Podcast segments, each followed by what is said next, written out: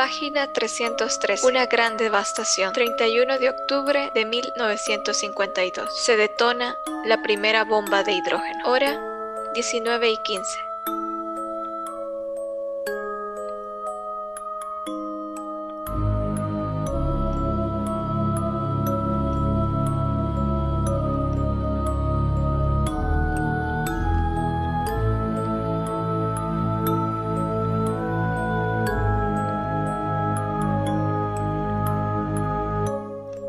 Sus cabellos eran largas cadenas que me rodeaban lentamente.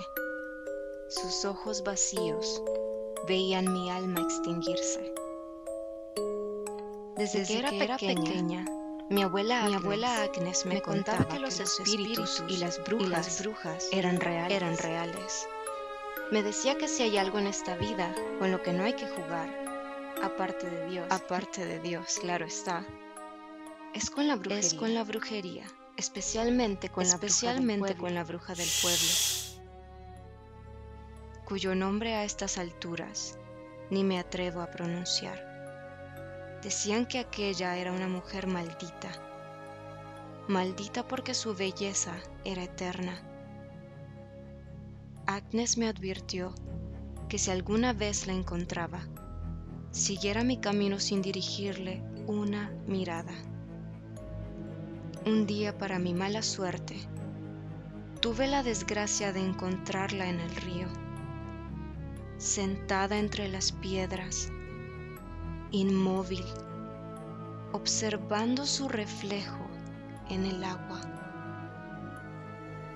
El pánico me invadió, mis pies se enterraron en el suelo, mis ojos se clavaron en su largo cabello negro que relucía con el reflejo del sol. Sentía que me esperaba. Era tal como mi abuela me la había descrito. Su presencia te hipnotizaba, te arrastraba hacia ella. Su piel era tersa y pálida como el algodón, lo cual lo hacía más tenebroso, ya que según mi abuela, así lucía la primera vez que la vio hace 50 años. Intenté disimular el miedo al ignorar su presencia, pero una voz envejecida y casi de ultratumba rompió el silencio. Sin voltear a verme, dijo, ¿no te han dicho que es peligroso andar sola por el río? Sentía que mi corazón se salía de mi pecho, mi boca estaba seca mi respiración acelerada, mis pulmones no se expandían y el zumbido en mis oídos era ensordecedor. No está bien ignorar a tus mayores, dijo mientras volteaba suavemente su rostro hacia el mío. El corazón se me fue al estómago, cerré los ojos, tomé aire y eché a correr tan rápido como pude. Llegué a la casa. Mi abuela me recibió y sin más me dijo, la viste, ¿verdad? Yo intentaba hablar, pero de mis labios no salía ni media palabra. Mi abuela me preparó uno de esos tés para calmar los nervios y rezó conmigo esa noche, pero fue en vano. Había invadido mis sueños, mi mente, una anciana horrible con la piel hecha colgajos, sus dientes rechinantes y los ojos hundidos en sus cuencas que me atrapaban mientras reía. De repente, un fuerte ruido me despertó. Estaba cubierta en sudor y mareada, pero aún así decidí buscar la fuente de aquel estruendo. A la vez, un olor horrible a putrefacción invadía mi cuarto. Era tan desagradable que intenté abrir la ventana para ventilar el olor y entonces la vi estaba sentada, viéndome con sus cuencas vacías mientras sonreía. Intenté correr, pero mis pies estaban como clavados al piso, así que cerré los ojos e intenté recordar los rezos que mi abuela me enseñó. Al volver a abrirlos, Ya no estaba. Cuando recobré fuerza en mis piernas, corrí al cuarto de mi abuela, quien estaba parada en la puerta, con la mirada amenazante. Volteó a verme y me abrazó sin preguntarme nada. Al día siguiente, fuimos al río donde mi abuela sacó una especie de piedra negra, muy brillante. Obsidiana le llamó ella. La guardó en una especie de saquito rojo que cerró después con un cordel de cuero y que luego colgó en mi cuello. Desde ese día no he vuelto a soñar con la bruja, ni a ir sola al río. Y cada noche cubro las ventanas por temor a encontrar una vez más esos ojos.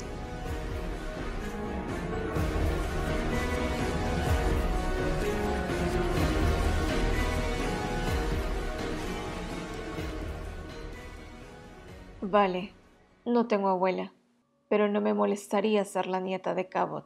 Cabot, Laurie Cabot. Sí, Cabot, la suma sacerdotisa de brujería estadounidense, una de las brujas de más alto perfil en el mundo, una de las primeras personas en hacer famosa la brujería en Estados Unidos. Fundó la tradición Cabot de la ciencia de la brujería y la Liga de las Brujas para la Conciencia Pública, con el único fin de defender los derechos civiles de las brujas en todas partes.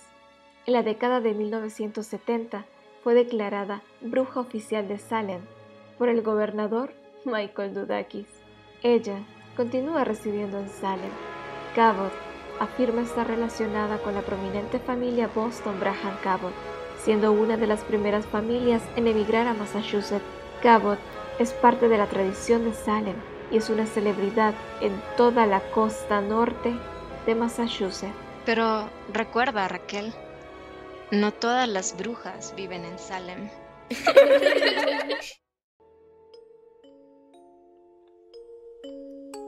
Espejos, velas, flores, campanas, cuchillos, dulces, runas, calderos, sal, azúcar, incienso, cuchillos. Esos son algunos de los elementos que se utilizan en los rituales de Halloween. Las superficies reflectantes como los espejos se han utilizado durante milenios para magias de todo tipo, como también para descubrir la verdad de una situación. Algunos incluso han imaginado que estos sirven como portales.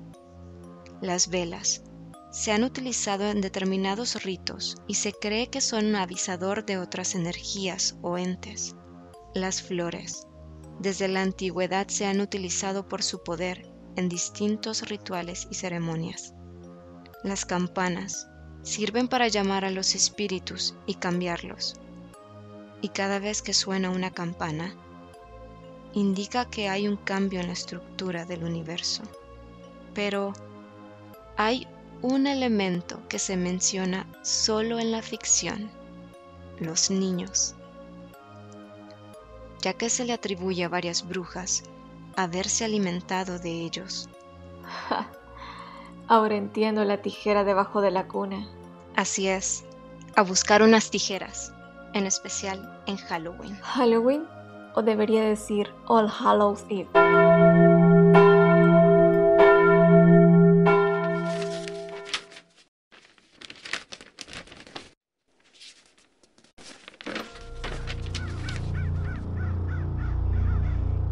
¿En qué momento pasó de ser la víspera de todos los santos a la noche de brujas? Los norteamericanos siempre con sus inventos. ¿Y si te digo que no surgió en Estados Unidos? ¿Y entonces dónde? Todo inició en un pequeño poblado de Irlanda, donde celebraban el Samhain. ¿El Sam qué? Como decía, el Samhain era un festival celta que se celebraba a finales del verano por la finalización de las cosechas. Duraba tres días a partir del 31 de octubre. Se reunían alrededor de hogueras que servían para quemar la paja que sobraba de la cosecha. Además de creer que con eso podían repeler la brujería, también pensaban que evitaba enfermedades. Se utilizaban disfraces y máscaras e intercambiaban sus vestimentas para confundir a los espíritus. Los niños no se quedaban por fuera, iban de casa en casa cantando rimas o rezando por las almas de los muertos. Pero, ¿cómo llegó eso a América? A eso iba. Alrededor de 1845, cuando los irlandeses emigraron a Estados Unidos por la gran hambruna, los americanos integraron muchas de sus costumbres, incluyendo algunos elementos del Samhain. Hay algo que aún no entiendo. ¿Por qué le llamaban víspera de todos los santos? ¿Acaso creíste que la iglesia se iba a quedar de brazos cruzados? ¿Lo ha hecho alguna vez? Ana, dulce truco.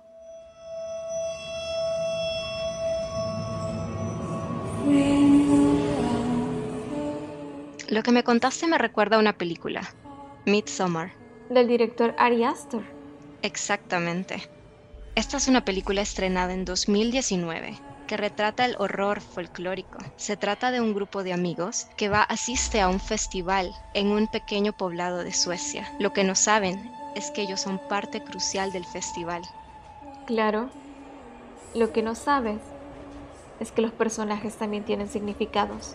Danny, juez divino. Christian, cristianismo. Joshua, el Señor es mi salvación. Phil, Pedro. De verdad que ya los festivales y las floras no van a volver a ser nunca lo mismo. Ana, ¿qué estás haciendo?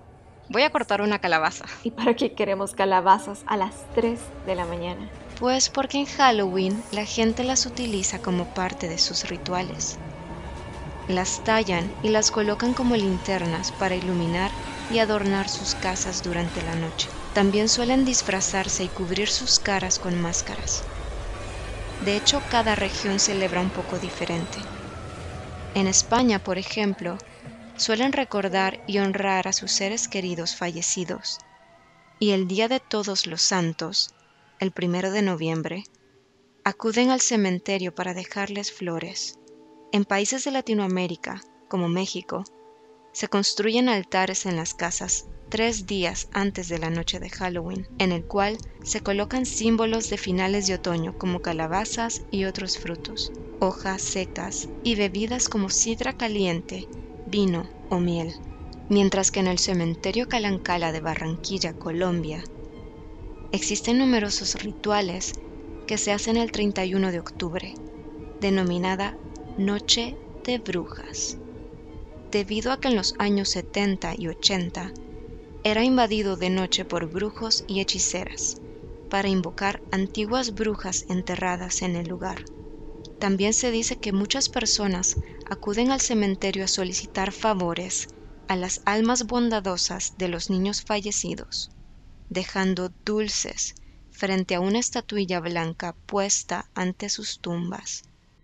¿Los duendecitos dulceros? Sí, y según la leyenda, las personas que tocan sus estatuillas sin conocer el ritual sienten que le alan la ropa como si se tratara de duendecillos reclamando sus dulces, los cuales, después de ser colocados sobre las tumbas, misteriosamente desaparecen.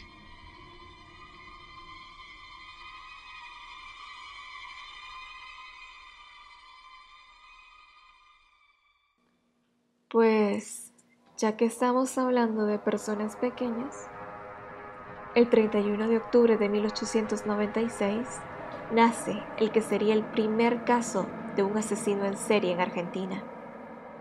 Cayetano Santos Godino, el petizo orejudo, de solo 1.5 metros. El sobrenombre fue dado debido a su apariencia física, pues tenía orejas sobresalientes que incluso llegaron a ser analizadas como las causantes de su problema psiquiátrico o maldad. Dedicó gran parte de su juventud e infancia a vagar por la ciudad, hasta que fue detenido en 1912 a la edad de 15 años, por nada más que asesinar a un pequeño de tres. Godino incluso acudió al funeral del niño, asegurando que fue para ver si tenía el clavo.